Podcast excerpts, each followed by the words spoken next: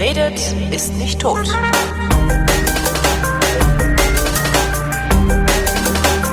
Willkommen zum Geschichtsunterricht einer Koproduktion von Vrindt und Deutschlandfunk Nova und wie immer zugeschaltet aus Köln Matthias von Hellfeld. Hallo. Und wenn ich jetzt Hallo auf Jugoslawisch sagen könnte, würde ich es tun. Ansonsten mache ich es auf Deutsch Hallöchen. Einfach ein paar Konsonanten aneinander rein. ähm, es geht es, ich dachte, es geht um die Deklaration von Korfu und nicht um Jugoslawien. Das musst du mir erklären. Aber zunächst mal erklärst du mir, eine Deklaration ist ja eine Erklärung. Wer hat wem was, wann, warum erklärt? Ja, und warum war das nötig? So, und jetzt lehne ich mich zurück und lasse dich eine halbe Stunde reden. dass es mit Jugoslawisch gar nicht so blöd war. Es war am 20. Juli 1917 eine Vereinbarung, die unterschrieben und initiiert wurde vom Außenminister Serbiens ja. ähm, und dem Vorsitzenden des jugoslawischen Komitees. Und zwar war das eine im Exil gegründete Organisation von südslawischen Politikern aus der im Krieg befindlichen Doppelmonarchie äh, KUK Österreich-Ungarn. Ja. Denn 1917 befinden wir uns ja im Ersten Weltkrieg und wir haben ja gelernt, wenn wir im Geschichtsunterricht aufgepasst haben, dass der Erste Weltkrieg begonnen wurde am 1. August oder 4. August 1914, nachdem am 28. Juni 1914 in Sarajevo ein Attentat auf den österreichischen Thronfolger und seine Gattin verübt wurde und zwar von Mitgliedern der, einer serbischen Untergrundorganisation. Ach, ich dachte, das wäre nur ein verwirrter Einzeltäter gewesen. Nein, nein, das waren zehn insgesamt. Okay. Ähm, aber die hatten, und deswegen Einzeltäter so falsch nicht, sie hatten jetzt nicht etwas mit der serbischen Regierung in Belgrad zu tun, weswegen ja der Erste Weltkrieg dann tatsächlich vom Zaum gebrochen wurde, Aha. wenn man das so etwas flapsig sagen kann. Aber der umgebrachte Franz Ferdinand, der wäre ja dann irgendwann Thronfolger geworden. Der hatte als politische Idee ähm, die Vorstellung, den Dualismus aus Österreich und Ungarn, nämlich die berühmte Doppelmonarchie, KUK, ja. Österreich-Ungarn, durch eine slawische Autonomie zu ergänzen. Er wollte sozusagen eine Trippelmonarchie daraus machen, Aha. weil er erkannt hatte, dass die vielen ähm, Millionen Slawen, die in der Doppelmonarchie Österreich-Ungarn äh, gelebt haben, auch Autonomie wollten und er wollte ihnen diese Autonomie garantieren und geben, weil er irgendwie das Gespür hatte, dass wenn er das nicht täte oder wenn das nicht passieren würde, würde eben dieses Österreich-Ungarn zerfallen. Mhm. So, es ist dann tatsächlich zerfallen. Ähm, als Folge des Ersten Weltkrieges und als Tatsache eben, dass sie auf der Seite der Verlierer standen, gemeinsam mit Deutschland. Und ähm, Insofern äh, war äh, die Folgerung, dass sich während des Krieges äh, natürlich die, ähm, ich sag mal, slawischen ähm, Bürger der Monarchie äh, weiterhin versucht haben, selbst zu organisieren und eben einen eigenen Staat zu bekommen. Und insofern äh, war dieser Krieg sozusagen eine Art Treibsatz für diese Idee, die es schon sehr viel länger gab als eben erst im Juli 1917. Und ähm, das wurde dann auch dadurch befeuert, dass eben Serbien als Staat gab es den ja auch schon vor dem Krieg, äh, während des Krieges von Österreich besetzt wurde. Mhm. Nochmal zur Erklärung, Österreich war Bündnispartner des Deutschen Reiches, die Mittelmächte und ähm, die Besetzung durch Österreich zwang dann die serbische Regierung ins Exil und zwar zum Teil nach Saloniki in Griechenland und eben auf die Insel Korfu. So, und nun sind wir bei der Deklaration von Korfu, weil nämlich die dort befindliche Exilregierung ah. den Anspruch aufstellte, sie sei die Führung der Völker Serbiens, Kroatiens und Sloweniens. So, wir lassen das jetzt mal so stehen, dass äh, dieses Problem, was wir bis einschließlich äh, Tito und weiteren Nachfolgern haben, ist einfach, dass auf dieser Gegend der Welt sehr viele unterschiedliche Völker, Ethnien, Religionen, Sprachen, Stämme und so weiter leben. Aha. Und deswegen blieb dieser Anspruch, der dort ähm, gemacht wurde, natürlich nicht ohne Widerspruch. Denn es gab gleichzeitig auch noch eine Gegenregierung, die nach London ausgewichen war äh, während des Ersten Weltkriegs und die nannte sich das Südslawische Komitee. Ach je. Und, äh, das ist ja. die Volksfront von Judäa, ne? Irgendwie ja, so ein bisschen. Es ist wirklich, ist einfach, ja. ähm, es ist einfach sehr kompliziert. Und insofern ähm, ist als diese komplizierte Gemengelage auf dem Balkan, kann man ja im Allgemeinen sagen, äh, sozusagen in die, ähm, in die Katastrophe des Ersten Weltkrieges mit hineingeraten. Und äh, das wurde dann noch schlimmer, ähm, als 1916 der uralte österreichische Kaiser Franz Josef gestorben ist und ähm, er also hatte ja unbeirrt an der Doppelmonarchie festgehalten, hat also das alles andere kommt für ihn gar nicht in Frage. Und ähm, sein Nachfolger war dann Karl IV. Ähm, weil ja der Thronfolger ermordet wurde. Also Karl IV. hatte erkannt, dass eben genau dieses KOK-Konstrukt ähm, ja im Grunde genommen beendet war, weil das äh, instabil wurde und weil er eben auch innere, innere Widersprüche erkannt hat, die ihn zu dieser Erkenntnis haben ähm, kommen lassen. Mhm. Aber natürlich wollte der neue König nicht, äh, der Kaiser nicht, dass äh, dieser Staat zerfällt. Also das konnte er natürlich nicht machen, aber er wollte ähm, die Abspaltung, sage ich mal, verhindern. Er wollte äh, versuchen, dass äh, Österreich insgesamt erhalten bleibt, aber der Krieg und die Kriegslage äh, hat dafür gesorgt, dass eben die Situation in Österreich immer komplizierter und immer schwieriger wurde. Ähm, es gab Wirtschaftskrisen, es gab Hunger und es gab Armut, weil die Alliierten als Mittel des Krieges eben auch eine Blockade äh, durchgeführt haben und ähm, während das alles passierte, fand eben auf Korfu äh, diese Konferenz statt, ähm, eine Konferenz des eben schon genannten südslawischen Komitees, auf der also beschlossen wurde, dass aus den drei Landesteilen Serbien, Kroatien und Slowenien der einst und sehr bald ein Königreich zu gründen sei, das vom serbischen Kronprinzen Alexander als König geführt werden sollte. Und diese Erklärung ist dann als die berühmte Deklaration von Korfu in die Geschichte eingegangen und das war sozusagen ein Versuch, den Balkan, äh, der ja tatsächlich aus sehr vielen unterschiedlichen Ethnien und Religionen besteht oder von denen besiedelt ist, in einem einzigen Staat zu befrieden. Und wir haben dazu eine wirklich ganz wunderbare Expertin gefunden, die in München an der Uni ähm, Professorin ist. Das ist Marie-Janine Kalik. Und die hat mal versucht zusammenzufassen, was da eigentlich passiert ist. Die Absicht war, einen Nationalstaat aller Südslawen, das heißt der Slowenen, Kroaten und Serben zu gründen, einen jugoslawischen Staat, das heißt einen südslawischen Staat. Seit dem 19. Jahrhundert existierte nämlich die Idee, dass die Südslawen eine gemeinsame ethnische Abstammung, gemeinsame Kultur und auch Sprache besäßen, dass sie also ein einziges Volk seien, das lediglich unterschiedliche Namen trug und äh, politisch ging es äh, dann in der Situation darum, die Südslawen, die noch in der Habsburger Monarchie lebten, dort herauszulösen, zu befreien und mit dem bereits unabhängigen Staat Serbien zu vereinigen, wobei die drei Volksgruppen, damals sagte man Stämme, heute würde man sagen Völker, gleichberechtigt sein sollten. Ähm, Klingt kompliziert. Ne? Ja, na, ich, ich denke mir gerade so, also wenn der eine sagt, er würde den anderen befreien, geht es meistens nicht darum, ihn zu befreien. Das ist immer so ein ja. bisschen, wo ich denke. Äh. Also, ja, ja, ja, ja. Es war tatsächlich der Versuch, äh, ich sag mal, Serbien äh, zu erweitern oder Serbien eine Art Hoheit äh, über den übrigen Teilen äh, ja. zu, einzuräumen. Mhm. Und äh, das Problem mit Serbien, in Anführungsstrichen, ich will jetzt mich nicht also als Anti-Serbe hier outen, aber das Problem mit Serbien, in Anführungsstrichen, das hat ja tatsächlich bis einschließlich äh, Slobodan Milosevic existiert. Also der Versuch eben, dass Serbien den Rest Jugoslawiens dominiert. Äh, das ist jetzt nichts Neues gewesen, ja. damals 1990 oder so, sondern äh, das war auch vorher schon so. Aber er ist damals, also als äh, die Deklaration dann stattgefunden hat und als dann das Königreich Jugoslawien letztendlich gegründet wurde, ähm, haben die Serben trotzdem nicht diese, ich sag mal, Oberhoheit bekommen können. Und zwar deshalb nicht, weil sie selbst unter dem Krieg extremst gelitten haben. Mhm. Also ein Viertel der serbischen Bevölkerung ist im Krieg ähm, gestorben.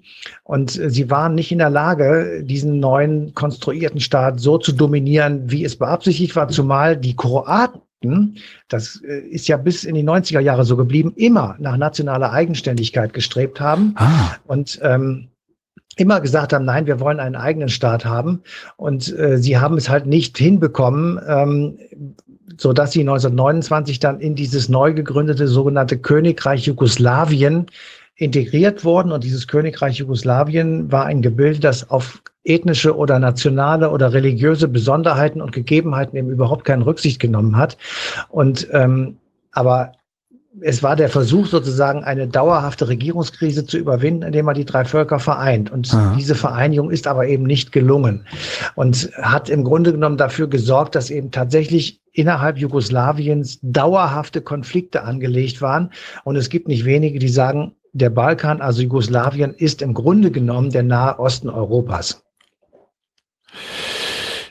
Das würde wiederum bedeuten, dass das Ding nie zur Ruhe kommt. Naja, ähm, es hat zwei Phasen gegeben. In der einen leben wir gerade, die andere ist schon vorbei, in der diese Ruhe zumindest mal nach außen gewahrt wurde. Ja. Ähm, die erste Phase war unter Tito. Josip Broz ist ein äh, berühmter Widerstandskämpfer und Held sozusagen des Zweiten Weltkrieges gewesen. Er hat im Untergrund als Partisan gekämpft gegen die Deutschen.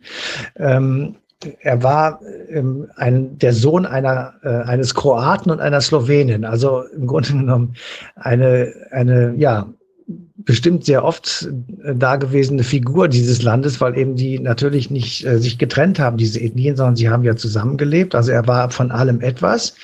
Er war in russischer Kriegsgefangenschaft während des Ersten Weltkrieges, mhm. war äh, 1917 in Petrograd, hat also die ähm, sowjetische Revolution mitbekommen, die russische Revolution mitbekommen. Ähm, er war auf der Seite der Bolschewiki natürlich, ging dann nach dem Krieg in dieses eben genannte neu gegründete Königreich Jugoslawien zurück und schloss sich der dort im Aufbau befindlichen äh, kommunistischen Partei an. Ähm, Tito saß dann unglaublich oft im Knast, wurde wegen politischer Agitation verhaftet und verurteilt. Ähm, er war ähm, 34 äh, im Politbüro der dann schon verbotenen jugoslawischen KP. Also er war ein Mensch, der in der Illegalität lebte, über er überlebte die Parteisäuberungen von Stalin ja. und wurde 1937 in die Kommentaren gewählt. Er war dann also sozusagen im inneren Machtzirkel des, der Weltkommunisten, also der unter Stalins Führung in Moskau tagenden Komintern.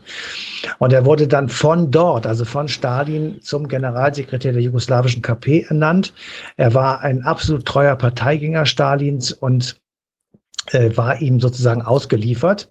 Ähm, und seine große Stunde im Grunde genommen kam erst 1941, als Jugoslawien, äh, also das Königreich Jugoslawien, dem Drei-Mächte-Pakt zwischen Deutschland, äh, Japan und Italien beigetreten ist. Und das wiederum hat ähm, einen Putsch in Jugoslawien ausgelöst. Und das Aha. wiederum löste die Besetzung des Landes durch Deutschland aus. Also ähm, eine, eine Kettenreaktion sozusagen, die sich daraus ergeben hat. In diesem, in dieser Besetzungszeit, ähm, die ja in Jugoslawien teilweise auch sehr heroisiert wird, äh, war eben Tito einer der wichtigen und äh, erfolgreichen Partisanenkämpfer und ähm, die deutsche Wehrmacht hatte tatsächlich große Angst vor diesen Partisanen, weil die ähm, eine Kriegsführung an den Tag legten, die sie nicht kannten und gegen die sie sich eben nicht so richtig zur Wehr setzen konnten. Mhm.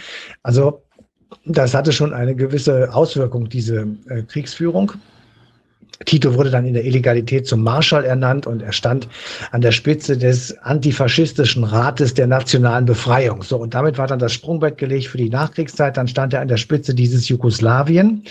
Er ließ sich dann noch einmal mit einer Volksbefragung die Macht bestätigen und er regierte das Land bis zu seinem Tod im Mai 1980. So, und weswegen ich das erzähle, ist, er hatte sozusagen durch diese kleine eben skizzierte Biografie im Volk so ein bisschen den Status, dass er der Vereiniger und der Einheitlicher äh, Jugoslawiens werden könnte. Aha. Und er hat dann diese vielen unterschiedlichen ähm, Dinge, die in Jugoslawien da waren, also Religionen, Ethnien, Kulturen, Sprachen, kult kulturelle Eigenheiten, naja, ich sag mal, unterm Deckel halten können, dadurch, dass er in unterschiedlicher Weise hier mal ein bisschen Autonomie gegeben hat, da mal ein wenig Freiheit und so eine Art Schaukelpolitik ähm, gemacht hat zwischen Kapitalismus und Kommunismus. Aha.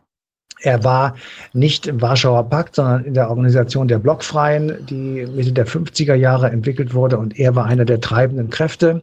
Aber waren die äh, wirklich blockfrei oder war das auch nur eher so, so eine Augenwischerei? Nein, die waren schon, also sie gehörten keinem äh, äh, militärischen Bündnis an, das ist mal wichtig. Und okay. natürlich waren, waren sie jetzt nicht, äh, das war jetzt nicht so, dass sie sozusagen im luftleeren Raum gehangen haben.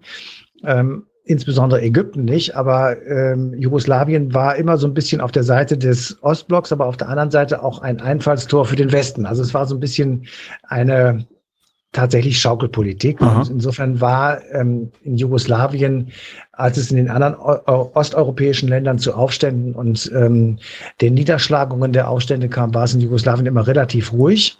Ähm, und es hat im Grunde genommen ähm, funktioniert, dieses System Tito, was aber, um das nur einfach mal äh, noch zu erwähnen, damit hier nicht irgendjemand dann gleich wieder ähm, einen Kommentar schreibt und sagt, wir seien zu einseitig.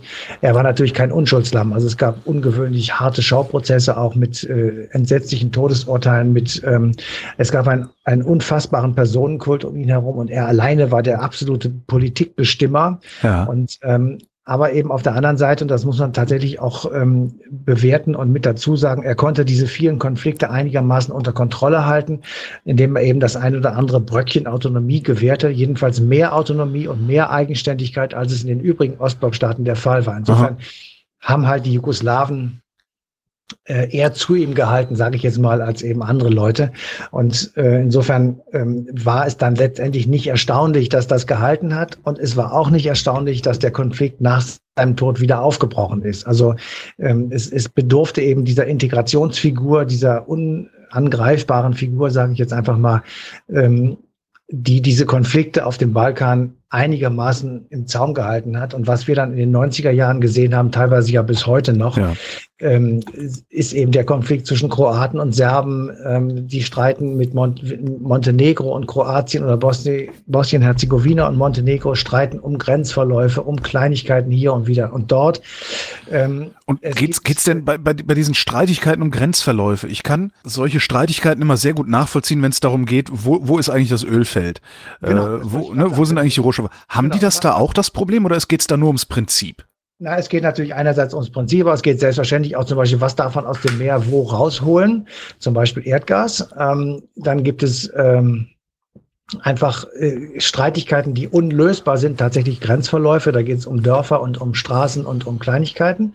Und äh, das ging so weit, dass also Kroatien und Slowenien beispielsweise Mitte 2005 ähm, eine gemeinsame Erklärung unterschreiben mussten oder haben, unterschrieben haben, die einfach klar zog, dass die Grenzzwischenfälle ähm, jetzt nicht mehr sozusagen mit Gewalt lösen wollen, sondern irgendwie anders. Dann geht es teilweise auch um Geld. Also die Kroaten sagen, äh, es gibt äh, noch viel Geld von kroatischen Sparern auf Banken in Ljubljana, also in Slowenien. Die Slowenen streiten das ab und die Sparer sind die Dummen. Und insofern äh, siehst du schon, also Konfliktstoff ist genügend da. Ähm, Aber sowas, also sowas wie diese Guthaben, das, das lässt sich doch zweifelsfrei nachvollziehen. Ja, ja das sagst das, du jetzt so. Das ist klar, lässt sich das nachvollziehen, aber dann sagst du auch komischerweise sind alle Bankauszüge weg. Oder ja, äh, ja das, also da kann man schon, äh, also das, das, das ist so ein Thema, da kann man dran fühlen, da, das regt die Leute wirklich auf. Mhm. Und, ähm, jetzt, wir haben ja zwischen 19, äh, also wir haben ja zehn Jahre lang, ich glaube insgesamt vier Jugoslawienkriege miterlebt, äh, miterleben müssen. Ähm, und es ist jetzt immer seitdem ruhig, also es gibt seitdem keine Kriege mehr. Es ist nicht so, dass man sagen kann, es ist total friedlich, aber es ist auf jeden Fall besser als vorher. Insofern sind wir tatsächlich jetzt gerade in so einer Art Befriedungsphase und je länger die dauert, ähm, desto mehr haben sie hinterher zu verlieren, sodass sie sich nicht sofort ja, wieder die Köpfe einhauen. Genau. Also sie hm? ist zwar noch ein bisschen instabil, aber sie, sie allmählich, glaube ich jedenfalls, beruhigt es sich dann doch so, dass sie, die alle sagen, naja, wir wollten mal so ein bisschen, lass es mal so, wie es ist. Und es gibt ja auch die Bestrebungen, ähm, Richtung Europäische Union zu gehen, ja. von Serbien aus. Und insofern ähm, wäre dann tatsächlich äh, ein, ein Punkt erreicht, wo man sagen kann, vielleicht ist es jetzt wirklich mal relativ endgültig. Aber was ist schon endgültig, das weiß man immer nicht. Aber im Prinzip kann man versuchen, die Hoffnung zu haben, wir erleben jetzt gerade wieder so eine Stabilisierungsphase und dieses Mal eben nicht durch einen Tito, der oben drauf sitzt wie so eine Henne und das alles zuhält, sondern durch tatsächlich relativ freie Gesellschaften, denen es zwar nicht richtig gut geht, aber die auf dem Weg sind, sich eben an einen Standard anzupassen, den wir vielleicht gut finden und äh, der dann möglicherweise irgendwann auch in der Europäischen Union endet. Matthias von Hellfeld, vielen Dank. Bitteschön. Und euch danken wir für die Aufmerksamkeit und verweisen auf den äh, 23.07., ich habe das jetzt ausrechnen müssen, auf den 23.07.2017, da gibt's das ähm, passende Stück Eine Stunde History auf Deutschlandfunk Nova.